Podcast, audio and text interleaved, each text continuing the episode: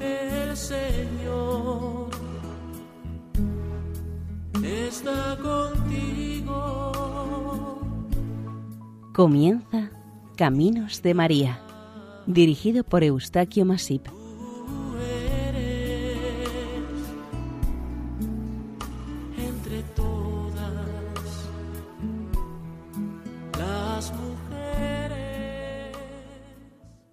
Nuestra más cordial bienvenida a Caminos de María, un programa realizado por el equipo de Radio María Nuestra Señora del Lledó de Castellón. Les ofrecemos seguidamente el capítulo dedicado a Nuestra Señora de la Naranja, con la presentación, en primer lugar, de Nuestra Señora del Azahar.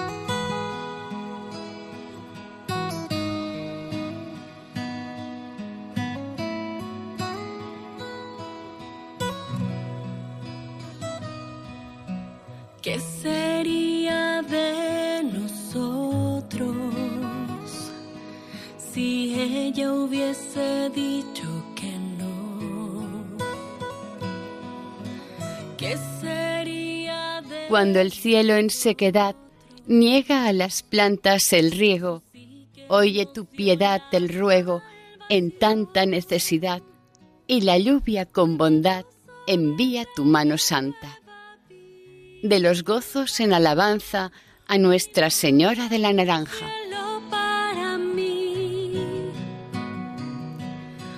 Como introducción a la advocación mariana del programa dedicado a Nuestra Señora de la Naranja, se ha considerado oportuno y complementario iniciarla con otra advocación de la Virgen María, Nuestra Señora del Azahar. Ambas advocaciones están verdaderamente ligadas entre sí por muchos motivos. El principal, que las dos advocaciones pertenecen a la mismísima Virgen María, la Santísima Madre de Dios.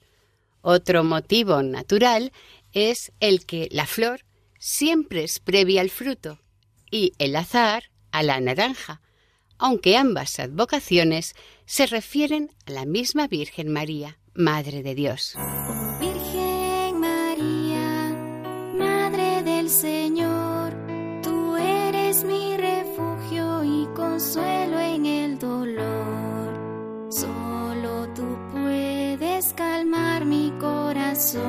En las penas.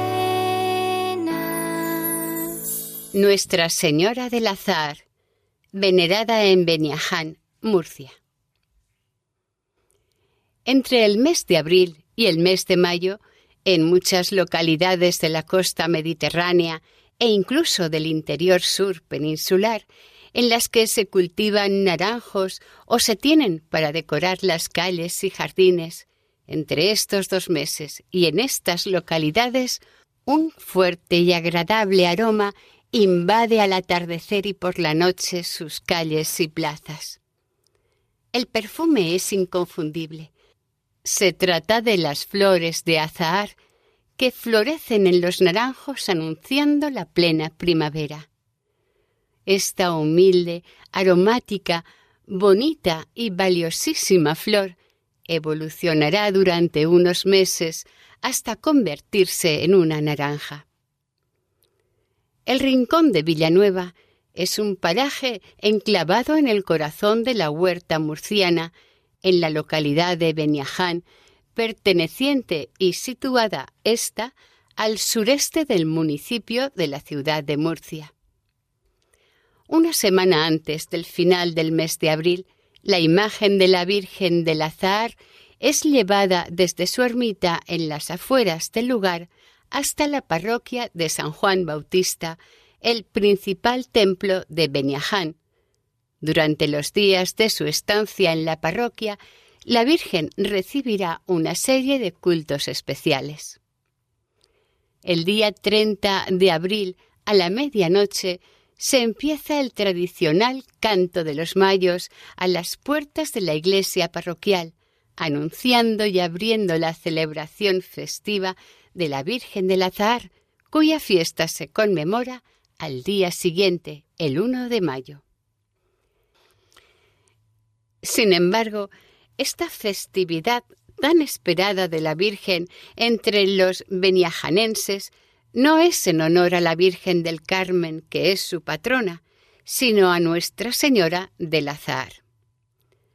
Una advocación mariana dedicada a la flor de los naranjos, el azahar. La víspera del 1 de mayo, tras el canto de los mayos, las rondallas y grupos musicales que participan con sus cantos salen a recorrer las calles y plazas de la localidad que están engalanadas de bonitas y floridas cruces, ofreciendo sus canciones a petición de quienes lo deseen. A poca distancia de Beniaján existe una pequeña ermita dedicada a esta advocación de la Virgen María del Azahar. Como esta localidad huertana está rodeada de huertos, de naranjos, y en esta fecha del 1 de mayo, el aroma del azahar invade no solamente este lugar, sino también toda la huerta murciana. Probablemente esta agradable circunstancia aromática impulsó a sus habitantes a pensar en una advocación de la Virgen dedicada a tan agraciada flor. Ciertamente, aunque no sea la patrona de este lugar, el nombre de Azahar y Azahara es frecuente ponerlo a las niñas al bautizarlas. Llegado el día uno, se celebra una popular romería, acompañando a la Virgen del Azahar, que, saliendo de la parroquia de Beniaján, se dirige hasta la ermita en la que ella reside el resto del año atravesando la verde y feraz huerta murciana. Algunos de los romeros, vestidos con el típico traje regional, caminan en dirección a la ermita, acompañando a Nuestra Señora con el fin de rendirle en su ermita un sentido y merecido homenaje. Al fin y al cabo, los romeros se sienten profundamente sus bien amados hijos. Cuando llegan a la puerta de la ermita, tiene lugar la ceremonia de pedirle en un acto protocolario tradicional a la Virgen su protección para las cosechas, que es conocido como bendición del azar. Entran todos en el templo y se celebra la Santa Misa con la participación de los fieles romeros asistentes y autoridades locales. Una vez finalizada la misa huertana, la jornada se cierra en los alrededores de la ermita con una popular fiesta organizada por los mismos romeros. Al despedirse, para regresar a sus casas, alguien recuerda a los presentes el regalo que Nuestra Señora les hace en ese momento de la despedida hasta el próximo año una leve brisa perfumada de virginal azahar. La imagen de Nuestra Señora del Azahar es una talla esculpida por el prestigioso y famoso imaginero murciano José Antonio Hernández Navarro. Está realizada en madera y policromada. Lo característico de esta imagen, evidentemente, es el ramo de azahar natural que tiene entre sus manos. La imagen, al contemplarla, da la impresión de estar caminando o de iniciar un paso y, al mismo tiempo, ofreciendo a los presentes su ramo de flores de azahar naturales. La corona o aureola de la Virgen es la de las doce estrellas simétricas alrededor de la cabeza. La talla es elegante y hermosa. Su mirada va dirigida al frente con cierto aire de preocupación o de interés. Está vestida con velo rosado claro y túnica rosada más oscura. Queda cubierta con un manto azul celeste. Tanto la túnica como el manto están decorados con dibujos de vegetales dorados. Cuando sale en procesión o en romería, es admirable el enorme ramo de azar que parece crecer y tener a sus pies. Extiende tu mano, Señor, pues todo lo puede tu amor. Hoy te confieso,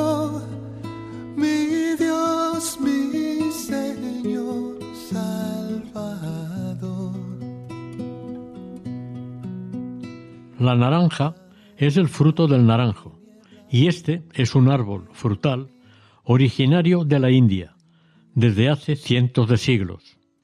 La naranja, que en sánscrito se llama naranga, con el paso del tiempo y su expansión, primero por medio de los persas y luego por los árabes, este nombre de la fruta evolucionó en naranga. Con la llegada de estos últimos en el siglo VIII a la península ibérica, se introdujo su cultivo en varias zonas de la península, preferentemente en Valencia, Andalucía y Murcia, pero como árbol de adorno.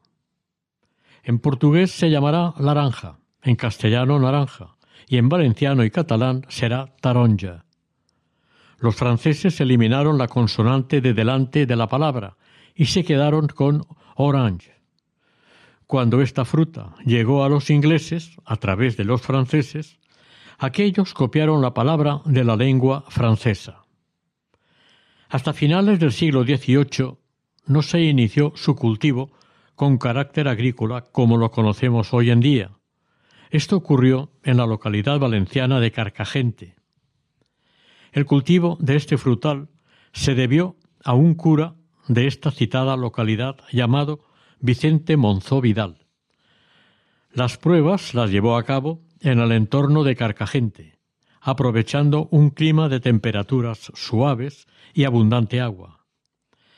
Animados los agricultores por los buenos resultados conseguidos, se extendió el cultivo en la zona de la ribera del Júcar y a orillas del río Segura, en Orihuela, Alicante. A la provincia de Castellón llegó este cultivo por medio de un farmacéutico llamado José Jiménez, quien dio a conocer las muchas propiedades medicinales y curativas de esta fruta, pero aún más de sus mayores posibilidades económicas para el agricultor.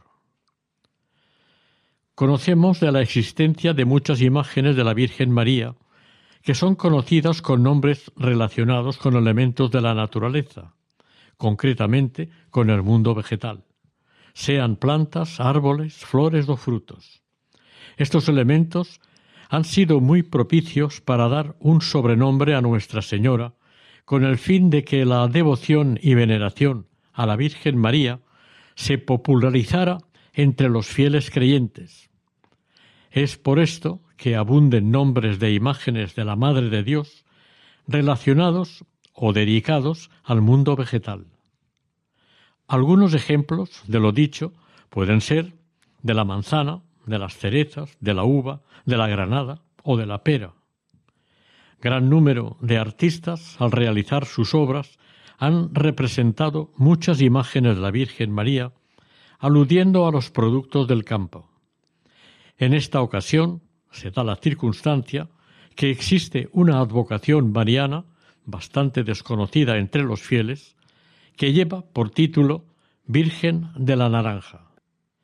Al noroeste de la actual comunidad valenciana, en la comarca de Els limitando con la provincia de Teruel y el sur de Tarragona, se halla una pequeña localidad con menos de doscientos habitantes que, cuando es visitada por los forasteros, se sorprenden al descubrir su riqueza arquitectónica, en la que destacan varios edificios antiguos y notables, con blasones o escudos nobiliarios en sus fachadas, denotando una antigua e interesante historia. Se trata de la villa de Holocau del Rey, un pueblo en regresión, perteneciente a la provincia de Castellón. Esta pequeña localidad fue fundada, según los historiadores, por los árabes, durante su expansión desde el siglo VIII, al igual que ocurrió en la mayor parte de los territorios de la península ibérica.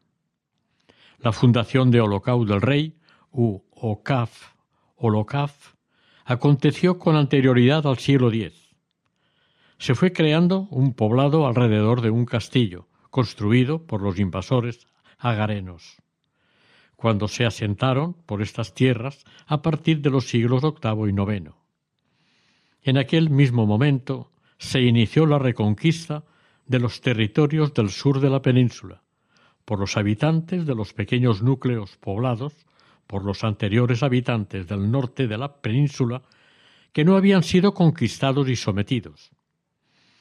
Como si se hubiesen puesto de acuerdo, coincidieron en levantarse contra aquellos invasores. Tras la victoria cristiana en la batalla de Covadonga, los habitantes de los territorios al norte del río Ebro fueron avanzando y conquistando los territorios al sur de este gran río hispano que tan poco tiempo atrás había sido ocupado por unos invasores procedentes del norte de África.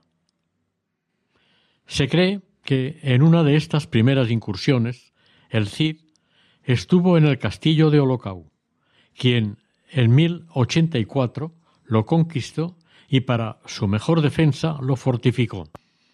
Al morir este caballero castellano, estas tierras fueron recuperadas inmediatamente por los moros, pero no permanecieron en ellas más de cien años, solamente hasta la llegada de los cristianos procedentes de la Corona de Aragón, que estaba situada al este de las dos vertientes de los montes Pirineos. El mes de agosto del año 1180, en tiempos del rey Alfonso II de Aragón, parece ser que fray Hermengol de Aspa, religioso perteneciente a la Orden de San Juan de Jerusalén, ya se estableció en esta localidad con el fin de catequizar a sus habitantes musulmanes. Unos cien años más tarde, en el siglo XIII, el infante aragonés don Pedro de Aragón, hijo del rey Pedro III de este reino, conquistó definitivamente la localidad de Holocau para la cristiandad.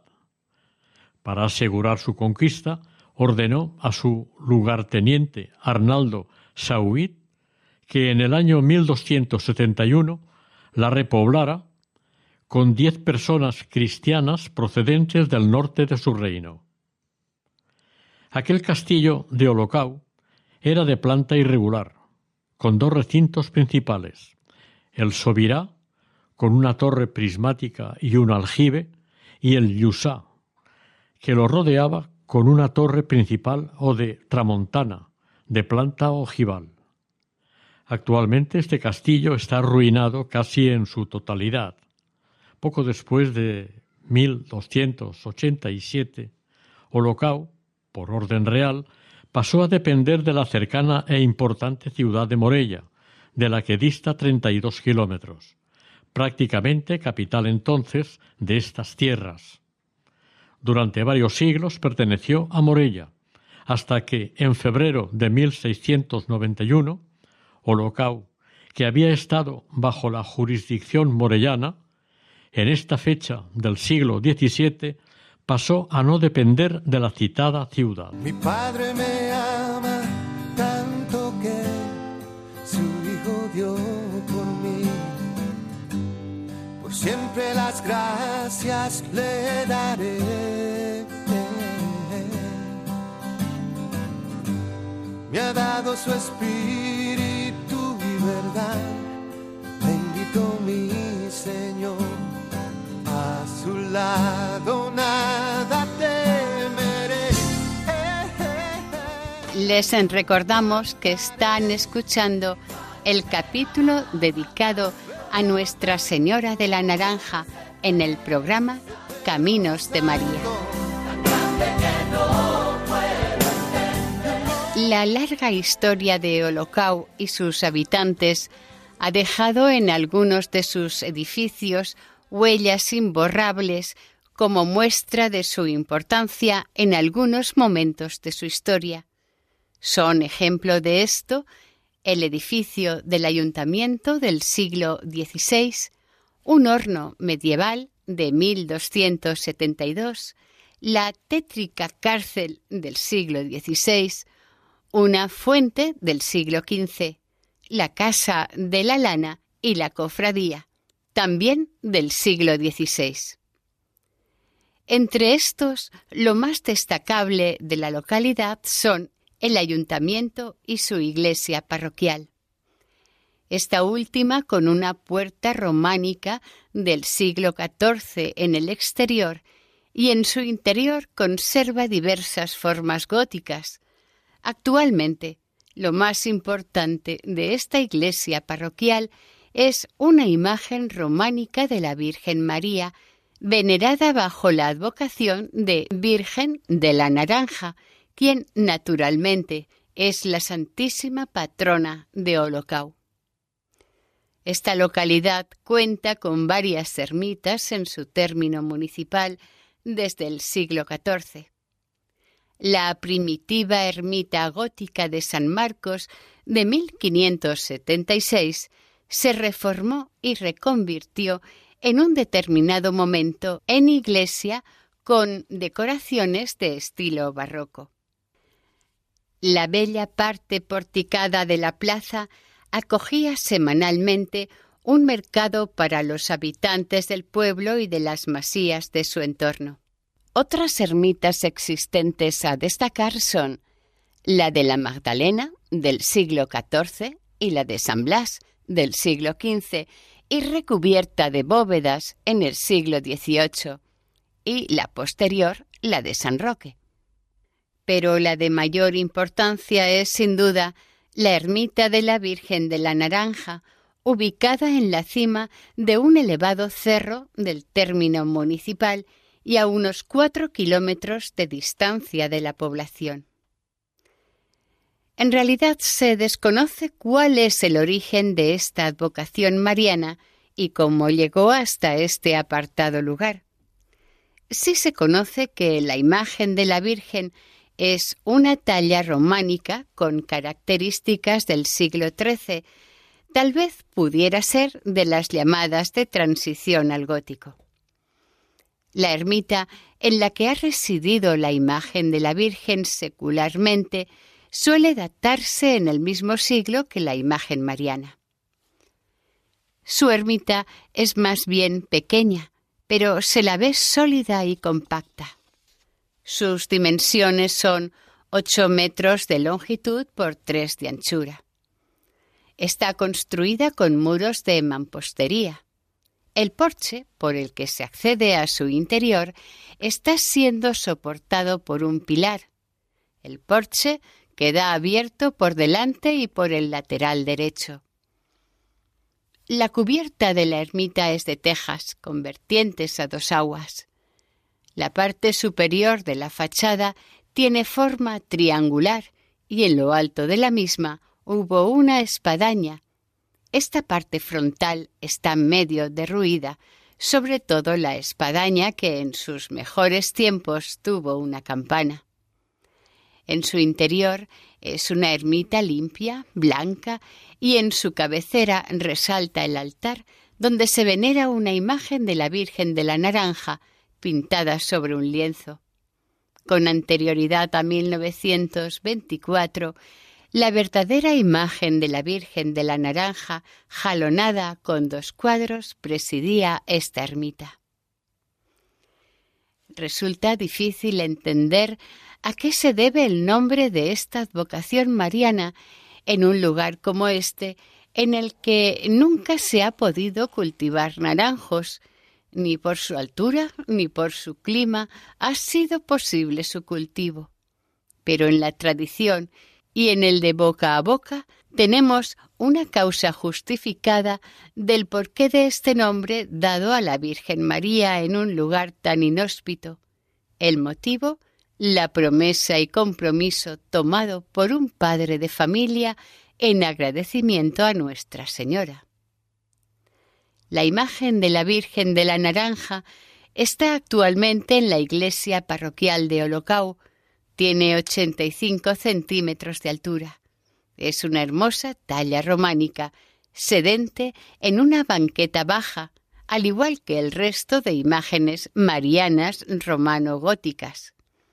Su gesto hierático y su rostro ovalado y sereno, sin el menor asomo de una sonrisa, impresionan al primer golpe de vista.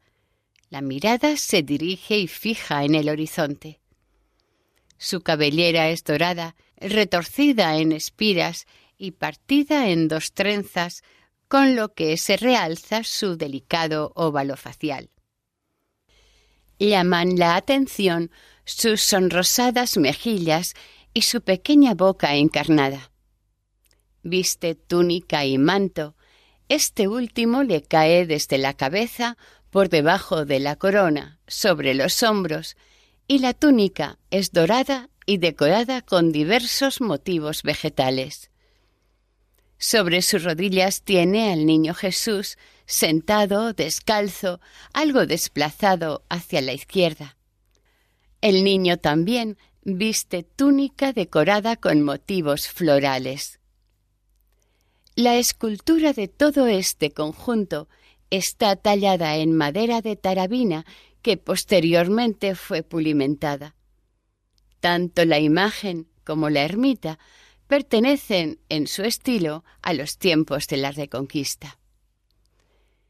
Siguiendo con la imagen de la Virgen de la Naranja, diremos que tanto ella como el niño están coronados con una rústica y lisa corona dorada.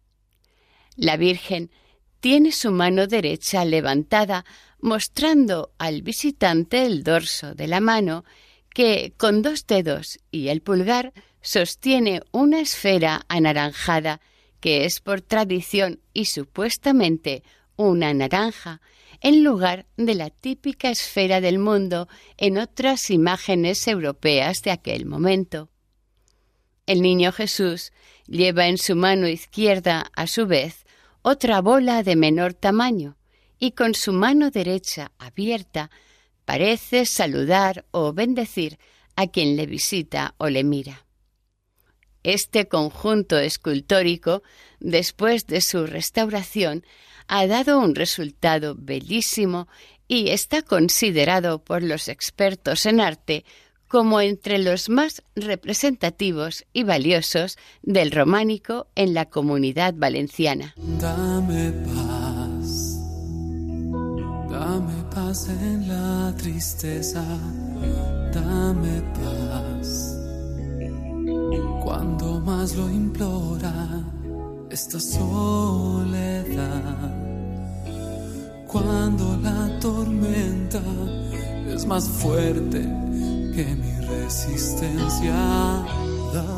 Merece o conviene darse una explicación sobre el árbol del que, de su madera, se talló o esculpió esta imagen de la Virgen, la tarabina este es un árbol muy parecido a la sabina, que pertenece a una rara especie de conífera que existe en estas montañas de la costa mediterránea, donde escasea la lluvia.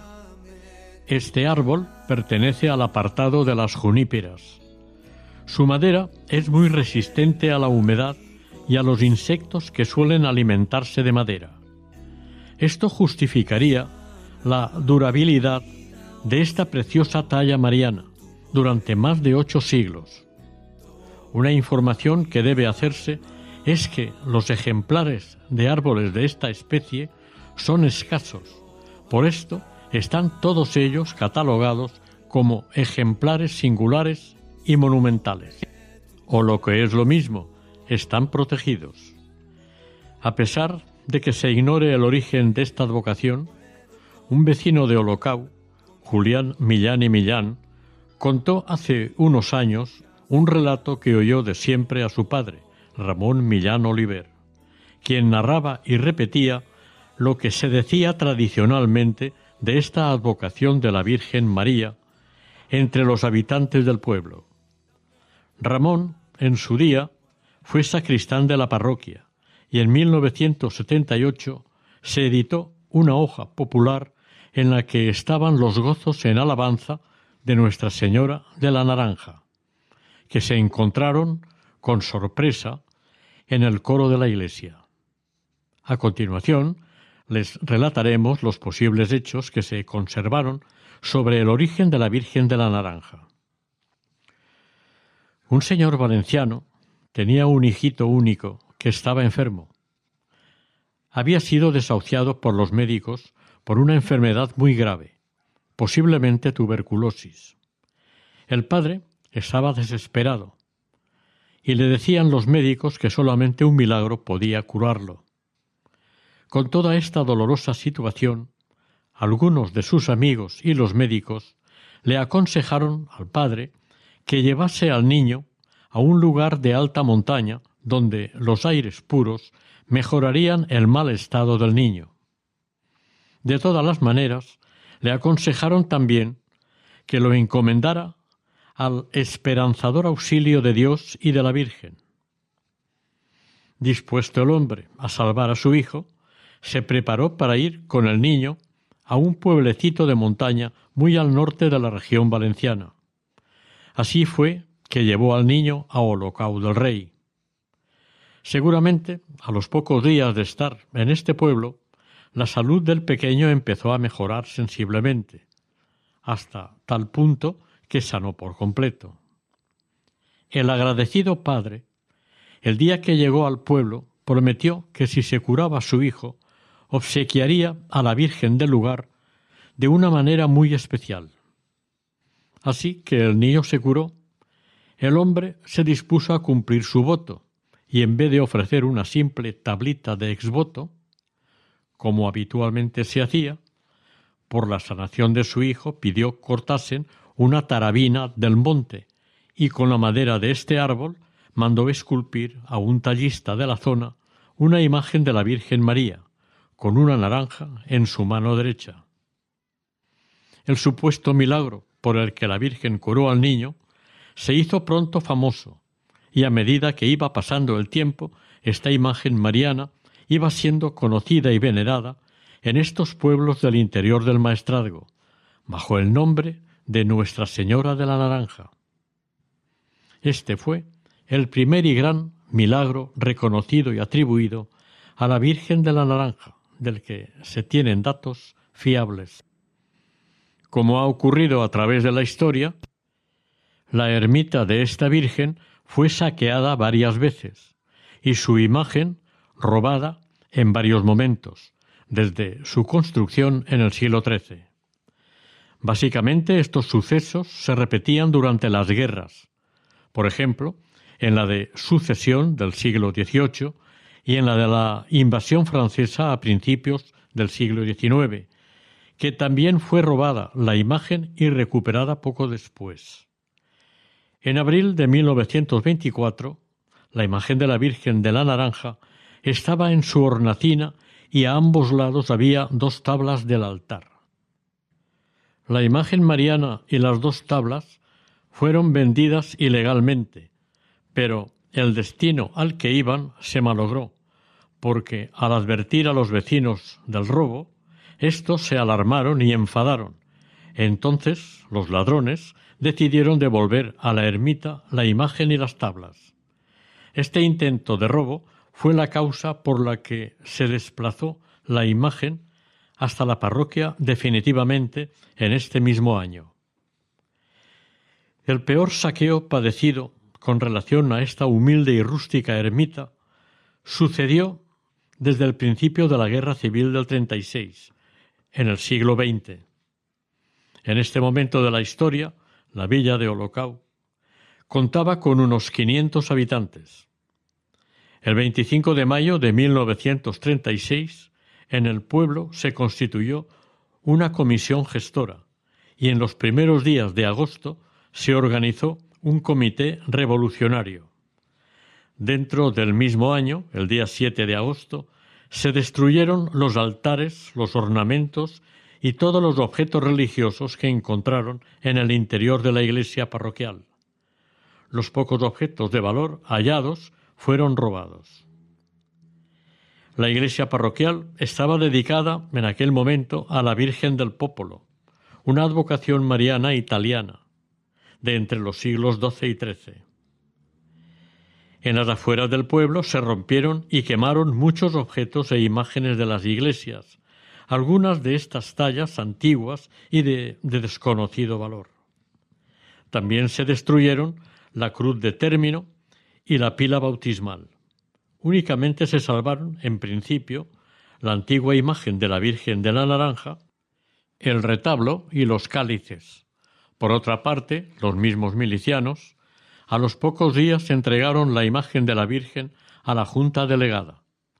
Se dijo en aquel entonces que la imagen de la Virgen de la Naranja fue entregada o depositada en un museo de Valencia, para que no fuese robada, de nuevo, como ocurrió en 1924. En cuanto a estos datos localizados en Valencia, existe otra versión que cuenta que la imagen fue trasladada al Museo de la Diputación Provincial de Castellón.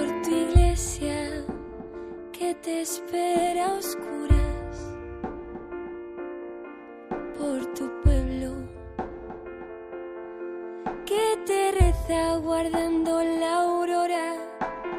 Te rogamos. Te Están escuchando dentro del programa Caminos de María el capítulo dedicado a Nuestra Señora de la Naranja. que tienen sed de ti. sin En cuanto a las demás imágenes del pueblo, las enganchaban por el cuello, las tiraban al suelo, las arrastraban y golpeaban hasta destrozarlas. Si eran de madera, las quemaban sin calcular siquiera su valor artístico. De estas maneras terminaron con la imagen del santo patrón San Marcos, a quien se le construyó la ermita en el siglo XVII, con la desinteresada ayuda de obreros y artesanos de la localidad de Almazora. Lo mismo hicieron con las imágenes de San Blas y de Santa Magdalena, aunque todas ellas al final fueron quemadas. Los vecinos de Holocao, muchos de ellos aterrorizados, fueron obligados a participar de estas destrucciones mediante un previo bando. La cruz de término, situada en el camino que va de Holocao a la Mata, en el paraje del Carrascal, también fue derribada y sus restos esparcidos por el monte. Uno de los investigadores locales de estos sucesos aseguró que el retablo de la Virgen de la Naranja del siglo XIV, incautado por la Junta Delegada, se depositó y guardó en el Museo Provincial.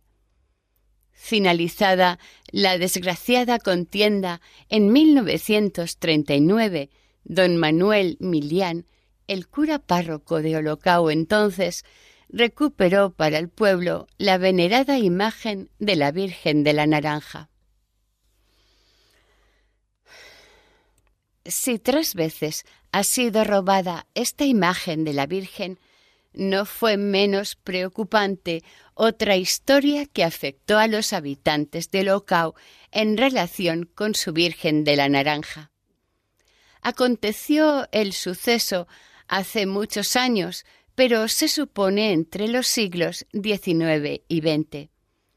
Se recuerda entre sus gentes que no dejaban de mostrar su indignación por este hecho.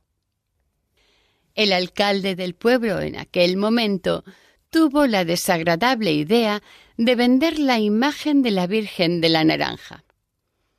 Enterados sus habitantes de este expolio, reaccionaron violentamente contra el alcalde. Se sublevaron tanto que peligraba la vida del vendedor, del desaprensivo alcalde, pobre de él si caía en manos de sus paisanos.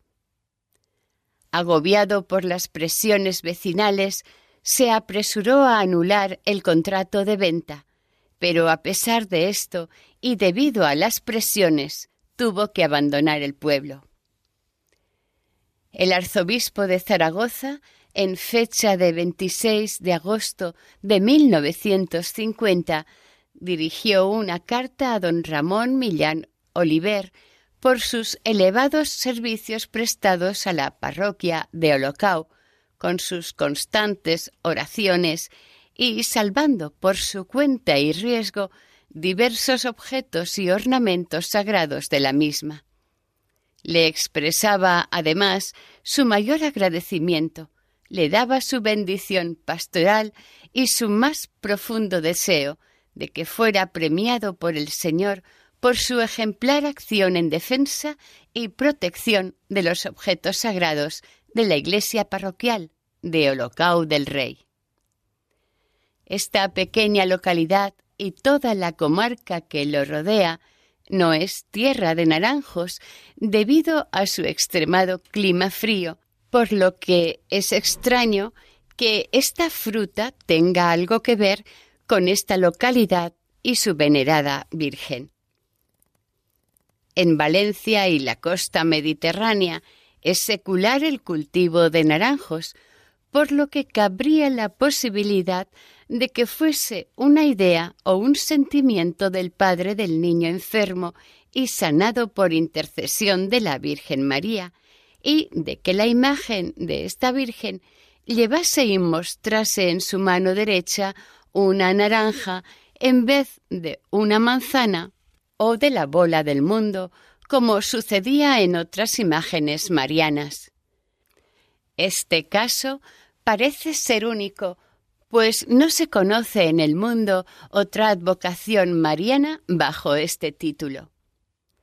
La Virgen de la Naranja es una pieza única, es una joya escultórica, quizás la más emblemática del medievo valenciano ha sido muy bien restaurada y recuperada después de mucho tiempo de olvido y de peligrosos percances por el Instituto Valenciano de Conservación y Restauración de Bienes Culturales, con la colaboración de la Generalitat Valenciana y de la Diputación de Castellón. Esta bella escultura románica es admirada, valorada y disfrutada por todos los ámbitos culturales y artísticos, no solamente de la provincia castellonense y de la comunidad autónoma. Como muestra de su gran valor económico, espiritual y del más popular cariño de sus fieles devotos y creyentes, se le ha insertado un chip para que esté localizada en todo momento y en todo lugar, para evitar situaciones arriesgadas y peligrosas ya vividas con anterioridad. Cabe informar y recordar, como anteriormente se dijo, que en 1924 esta imagen fue robada y recuperada más tarde en un anticuario de Barcelona. En los años 50 del siglo XX el exportador de cítricos de la ciudad de Villarreal, Vicente Meseguer, subió de cacería a estas tierras de Holocau con unos amigos. Estando en el pueblo, se enteró por casualidad de la existencia de una extraña Virgen de la Naranja que era la Santísima Patrona de Holocau del Rey. Cuando regresó de la cacería a casa, se organizó una reunión con la Junta Provincial del Grupo de Agrios del Sindicato de Frutos y Productos Hortícolas y con su presidente, dándoles a conocer a todos de la existencia de esta advocación mariana de la naranja. El grupo del Sindicato de Agrios se puso en contacto con el Ayuntamiento de Holocau para recibir la información detallada de esta advocación de la Virgen. El ayuntamiento envió a la Junta Provincial mucha de la documentación en su poder en lo referente a esta advocación de la Virgen María, añadiendo entre los documentos todas las actividades religiosas que se celebraban en el pueblo durante la celebración de la festividad de esta Virgen. El contacto entre estas entidades agrícolas y la parroquia se fueron alargando hasta 1953. En ese momento, el cura párroco envió al presidente del sindicato agrícola una historia de la Virgen de la Naranja. La llegada y estudio de esta historia supuso la propuesta de declarar esta imagen mariana como patrona de los naranjeros. Con la publicación en la prensa local de Castellón de un artículo sobre la Virgen de la Naranja, se decidió, con las debidas licencias y autorizaciones, realizar una copia de esta imagen de la advocación y colocarla en un altar lateral de la Basílica de Nuestra Señora de Lledó, patrona de la ciudad de Castellón. El prior del santuario de Lledó era entonces Mosen Antonio Prades. La escultura de la nueva imagen se encargó al escultor José Ortells y el importe de la imagen corrió a cargo del exportador de cítricos Luis Sanz. Cuánto esperado este momento. Cuánto esperado estuvieras así. Cuánto esperado que me hablaras. Cuánto esperado que vinieras a mí.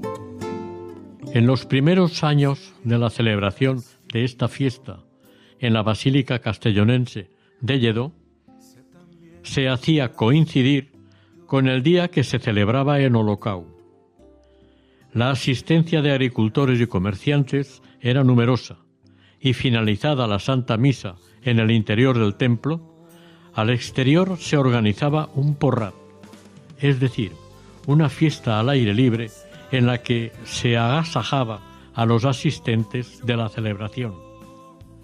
Últimamente parece haber decaído esta fiesta, aunque sigue celebrándose la misa en honor a la Virgen de la Naranja. Pero ahora es el segundo lunes del mes de mayo.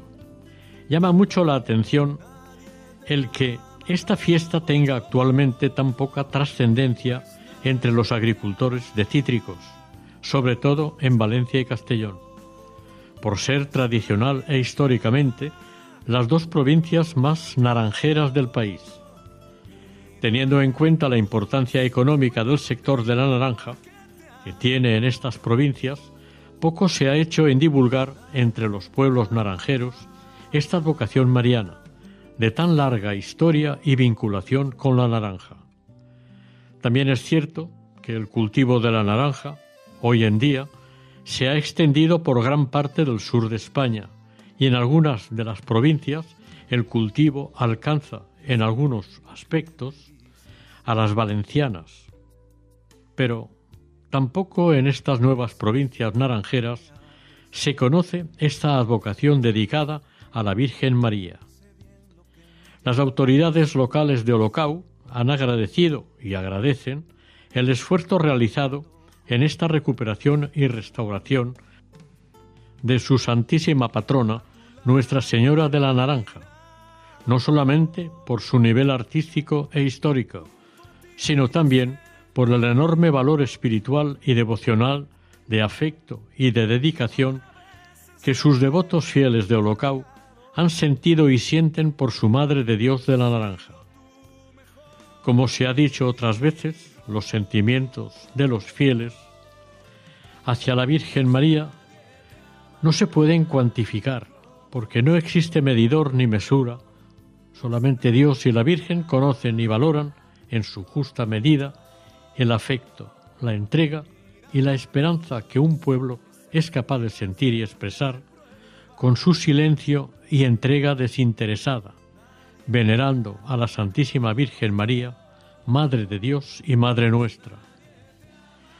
La talla original de Nuestra Señora de la Naranja, en la actualidad, por su seguridad y mejor conservación, se guarda en la parroquia de San Bartolomé de Holocau del Rey y no en su ermita. En la antigua ermita, como se ha dicho anteriormente, existe un lienzo con la imagen de la Virgen de la Naranja, como testimonio de haber sido la casa ermita en la que estuvo la Virgen de esta advocación mariana desde el principio. De esta manera, con el lienzo, se da a conocer a los visitantes y curiosos que suelen acercarse a la vieja ermita de las afueras de Holocau del porqué de esta ermita, de su historia y de su Virgen María de la Naranja. Algo que el visitante creyente no puede evitar es el rezarle un Ave María a la imagen plasmada en el lienzo de la ermita, con una petición o un agradecimiento. La fiesta esta Virgen de la Naranja se celebra el segundo lunes del mes de mayo, en Holocau. En esta fiesta se reparte un rollo, una rosca de pan bendito.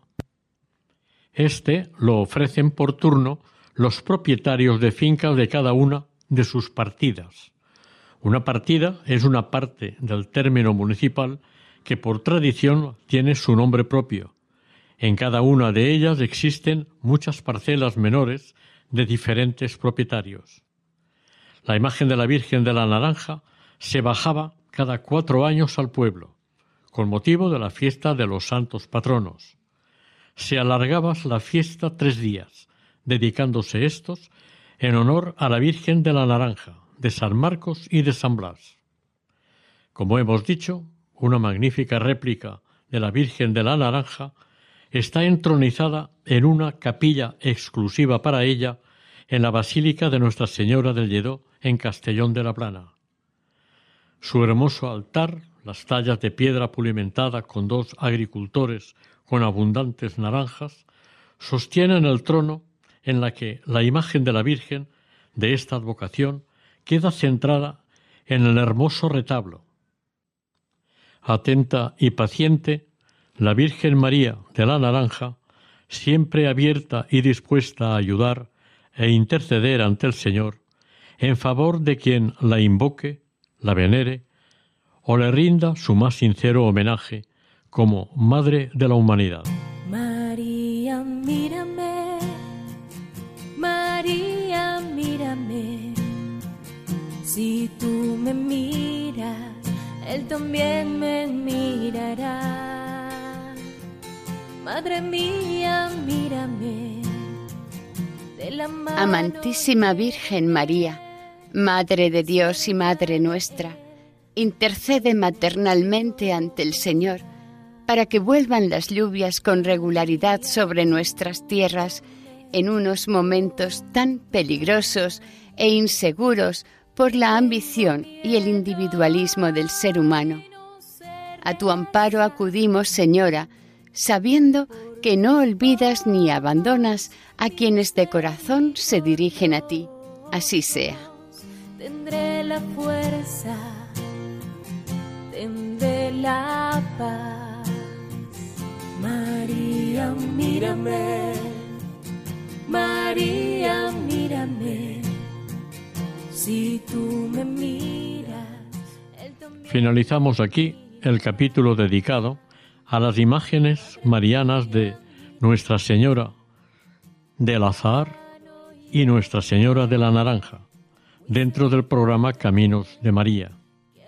Si desean colaborar con nosotros, pueden hacerlo a través del siguiente correo electrónico caminosdemaria@radiomaria.es.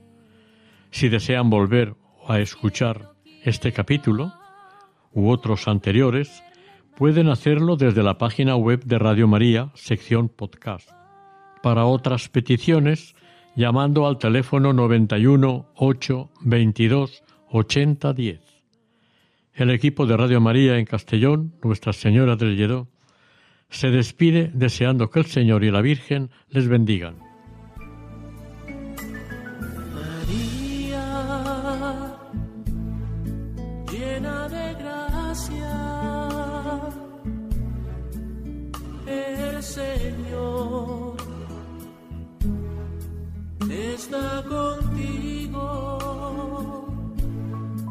Han escuchado en Radio María Caminos de María, dirigido por Eustaquio Masip.